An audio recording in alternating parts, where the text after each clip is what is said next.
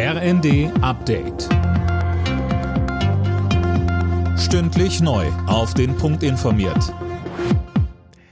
Ich bin Dirk Jostes. Guten Tag. Sozialverbände warnen die Ampel vor Kürzungen im Sozialbereich. VDK-Chefin Bentele sagte den Funke-Zeitungen, das Bürgergeld ist keine soziale Hängematte. Mehr von Anne Brauer.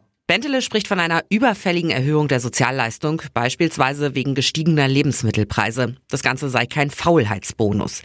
Im kommenden Jahr soll das Bürgergeld um 12 Prozent steigen. Wegen der Haushaltskrise fordert die FDP die Koalitionspartner von SPD und Grünen auf, die Erhöhung auszusetzen. Generalsekretär Girsaray begründet das gegenüber NTV damit, dass die Inflation nicht so dramatisch ausgefallen sei, wie damals prognostiziert wurde. Nach dem heftigen Wintereinbruch in Süddeutschland rechnet die Bahn noch bis Mitte der Woche mit großen Problemen. Nach wie vor fahren kaum Fernverkehrszüge zum Münchner Hauptbahnhof, aber auch in anderen Teilen Süddeutschlands kann es nach wie vor Ausfälle geben. Die israelische Armee hat ihre Bodenoffensive gegen die Terrororganisation Hamas jetzt auf den gesamten Gazastreifen ausgedehnt. Auch im Süden der Region sind jetzt Truppen im Einsatz. Mehr von Tim Britztrup.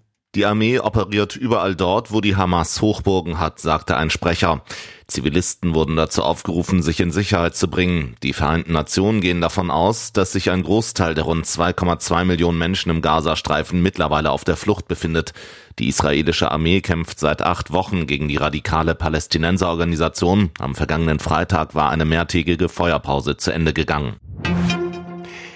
Auf vielen Weihnachtsmärkten in Deutschland bleibt es heute relativ leise. Es wird keine Musik gespielt. Mit dem Tag der Stille wollen die Betreiber gegen die ihrer Meinung nach zu hohen GEMA-Gebühren protestieren. Mit dabei sind beispielsweise Leipzig, Dresden und Rostock. Die U17 Fußball-Weltmeister sind zurück in Deutschland. Der DFB-Nachwuchs hatte sich vorgestern mit einem Sieg über Frankreich in Indonesien den Titel geholt. Junioren-Bundestrainer Christian Wück. Darauf können wir alle stolz sein. Das ist eine Mannschaft, die ich sehr, sehr ungern abgebe. Und ich bin sehr, sehr gespannt auf jeden Einzelnen, wie er sich im Verein und bei uns entwickelt.